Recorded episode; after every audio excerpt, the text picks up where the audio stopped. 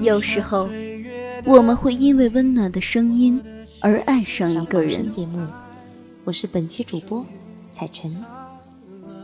彩晨每周最快乐的事情就是在这里和你们相遇。有时候，我们会因为动人的文字而爱上一个人。很久都没有跟大家在这里见面了，我是默默，还记得我吗？聆听青春的声音，分享岁月的故事。智墨花城网络电台，时光沉淀，因你而在。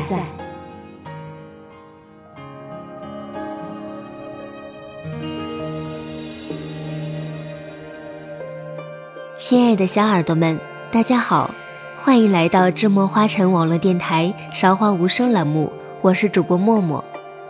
今天要和大家分享的依旧是选自北京南安杂志社的《不求白首》，作者南城猫，特约 CV 说书小哥。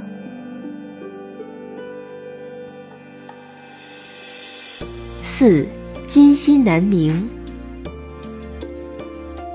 择日不如撞日，第二日午时，他们在不归山体的龙潭里拜了天地。日月星辰为证，山盟海誓为信，就这么成了夫妻。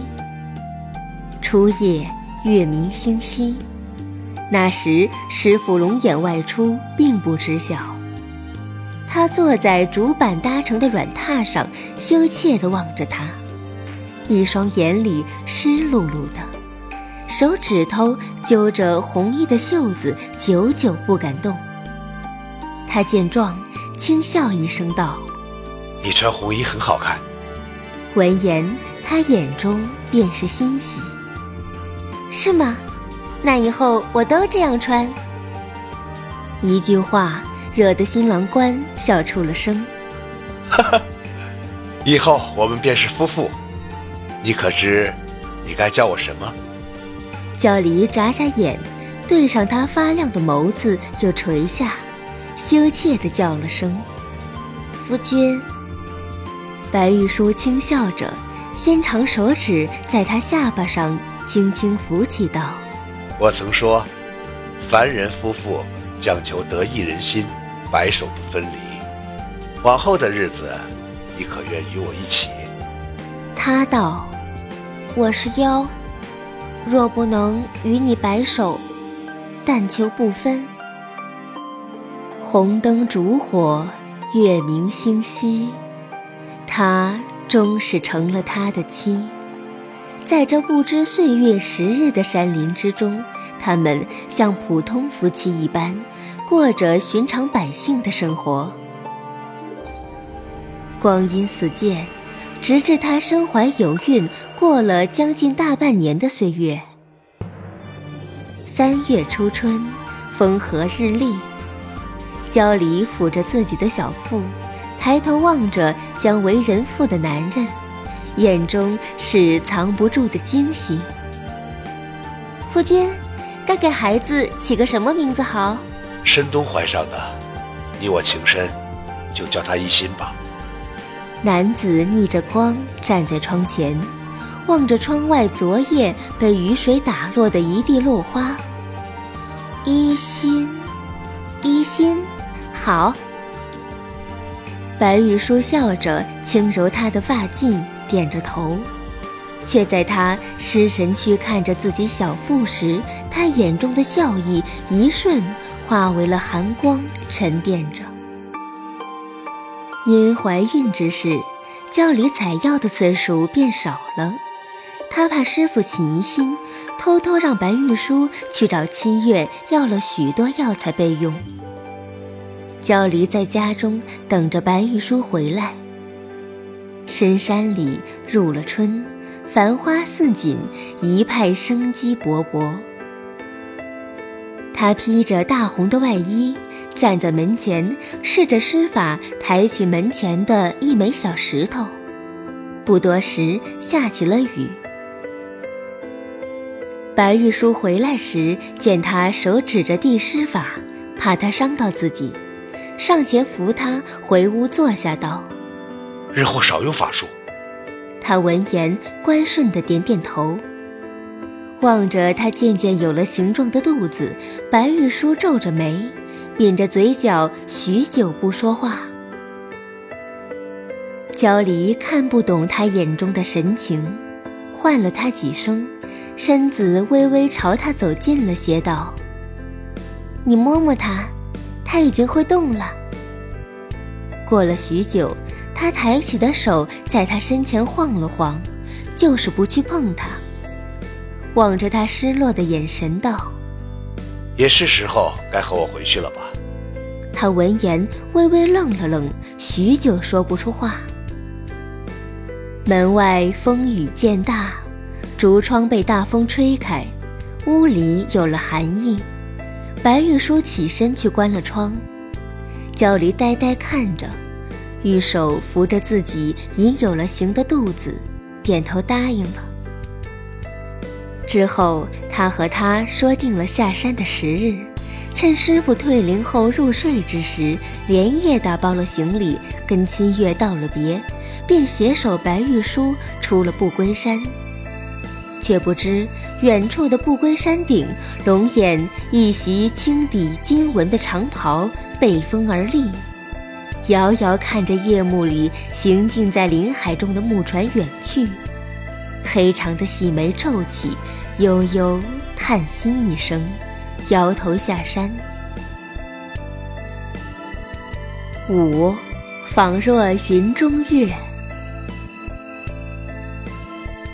白夜城，长街华市，灯火流萤。他总以为不归山的山景是幅画卷，原来尘世的夜市也是幅画卷。红灯悬挂在楼房的屋檐之上，绵延一条长街。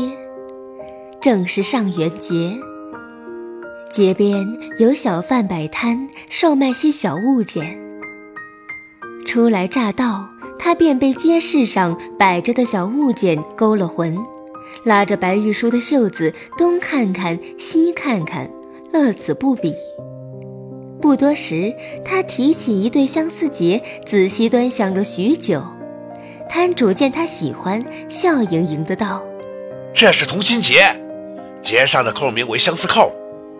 夫人若是喜欢，便宜卖给你。”他不解的看了眼白玉书，他拿过手中的相思结，重新放回去。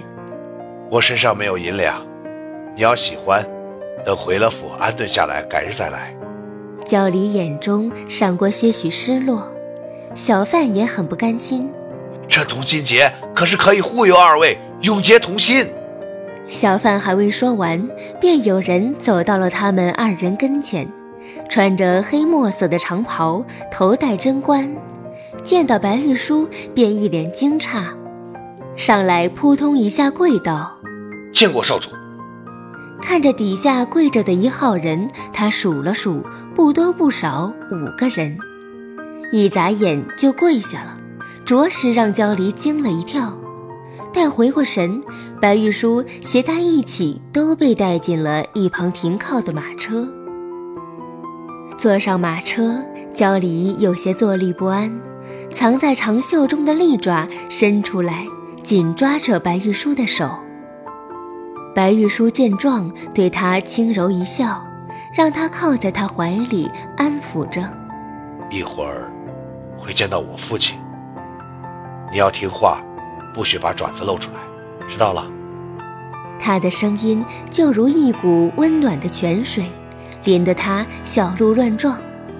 他靠在他的怀里，轻嗯了一声，伴着他衣襟上的清清淡香睡去。焦离醒来时已是深夜。四下里都是一片漆黑。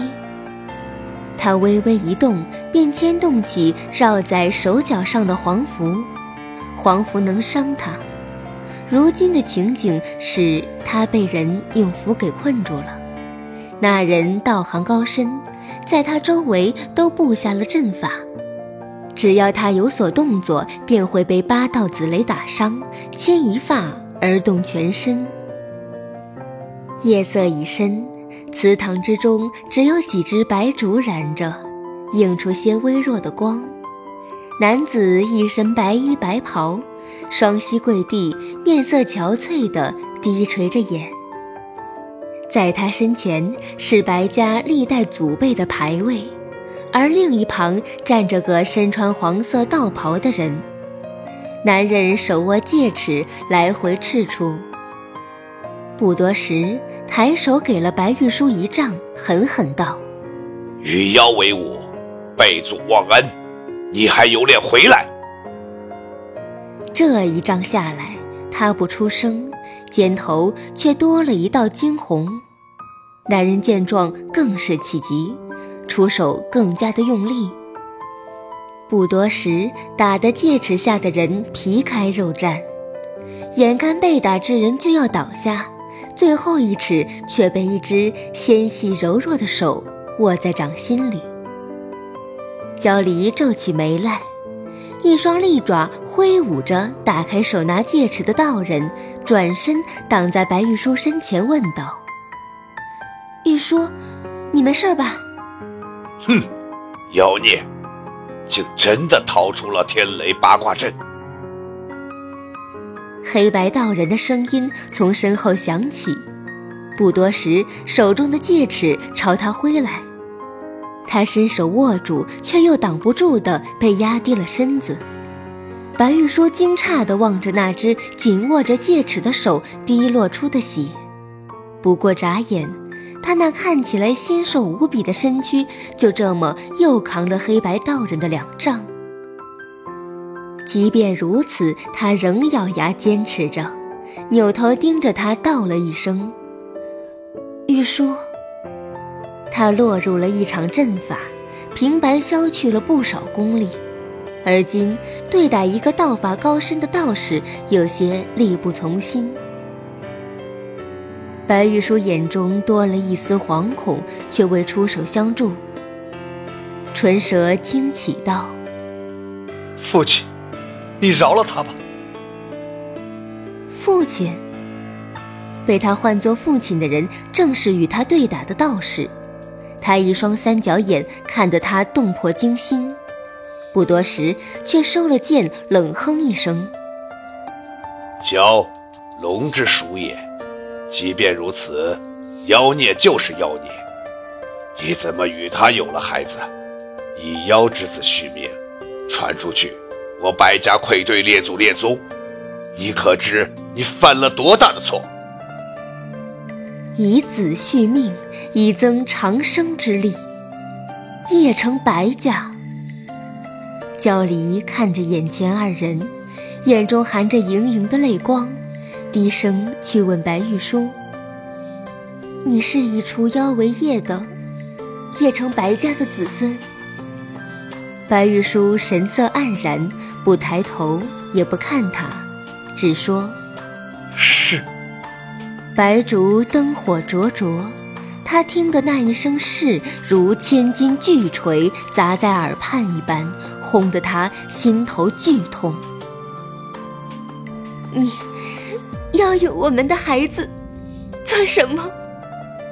女子哽咽着，烛光中，白玉书扬起了脸，面无表情道：“我白家是修道大家，我自幼斩妖除魔无数，却中了一只千年梦妖的咒，需以蛟龙之子的心头血入药，方能存活。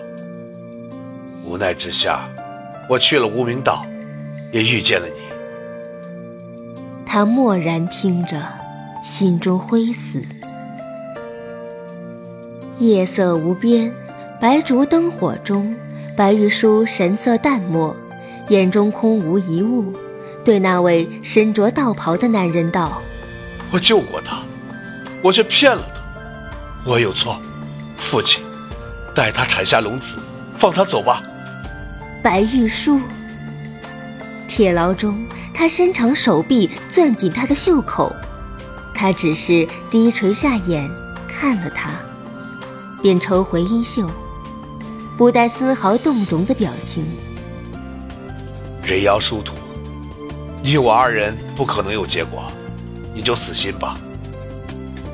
语音低沉又冷清，听进他心里，犹如穿心之箭那般穿透他，让人撕心裂肺。他不信，转眼泣不成声，一声一声抽噎着问他：“为何？难道曾经说过的、做过的，都是为了诓骗我做的戏吗？”那时他心中。分明是有他的人的话你也信？男子俊秀的脸上露出鄙夷，带着冷笑声道：“铁门掩上，他白衣铅华的身影，墨色的长发，在那扇门合上前，清晰地落入他眼中，转而随着白光一起阻隔在门外。”师傅曾说：“你救的是不该救的。阎罗索命，厉鬼要人。现在终于懂得了，他就是阎罗，他就是厉鬼，终是要要了他的命。”六，但愿人依旧。初春之期。墙上的窗口不过巴掌大小，却自那巴掌大的地方伸进一枝桃花的花枝。枝头轻颤，开得正艳的桃花似乎抖落了些许余香，细闻能品出些许春意。这里如此暗无天日，竟有桃花愿意长进来，真是难得。焦离站在那花枝底下，一手捧着腹部凸起，一手去轻揉花瓣，嘴角溢出点笑意，似在这暗淡无光的黑幕里添了点温柔，却在听见众门开启的咿咿呀呀声时收住了笑意，转脸去瞧那重重铁门外那英挺俊朗的身影。多日不见，他似是比在山里的那些日子更多了些光彩。韬光养晦，就像他这样吧。焦离放开手中那一小段的花枝，转身用艳红的衣摆拨开一地尘土，选了个离铁门上的黄符较远的地方坐下，免得再伤到腹中的胎儿。他似是哭过。面颊上还有未干透的泪痕，怕他看了笑话，所以不敢当面伸手擦去。金银铸成的牢笼外，容貌俊美的男子身着大黄色的道袍，凝视着女子微白的脸道：“孩子生下了，我放你走。”他冷冷一声，轻笑道：“我现在。”该叫你夫君，还是道长？白玉书遇上前的脚步一顿，手中攥紧，轻声问。他答，只是微微抬眸去看那小窗里伸进来的花枝，听他最后说道：“你恨我就恨吧，反正我也从没想过得到你原谅。孩子生下了，我自会让你走。”若是你不愿意，我不保证家主会对你手下留情。说罢，他转身，冠发梳起的侧影落在他的眼里。他站起身，想过去抓住他的领子，好好问问。他斜视他，清冷道：“别动，你也不想这黄符伤了腹中的孩子吧？”他的动作停滞了一会儿。在他背对他时，眼泪决堤，一发不可收拾。白玉说：“你有心吗？你有心吗？”他声音清冷，神色淡漠。男子不答，只是握紧了拳，而后转身离去。望着那抹大黄的身影远离。焦离身后的龙翼忽地展开，肆意拍打着，却有一瞬狰狞地张开了尖钩。过了这一日，白玉书再不回来了。她肚子里的孩子冻得越来越厉害。听白家本族的医师说，因孩子父母各成一脉，按凡人的孕期，再过半月便要临盆，叫白家人等待。他何尝不知道自己只是一个任人摆布的孕子机器？他们关心的从来不是他和他的孩子，他们只关心他腹中的孩子。在月圆之夜，如何能救他，救叶城白家未来的家主？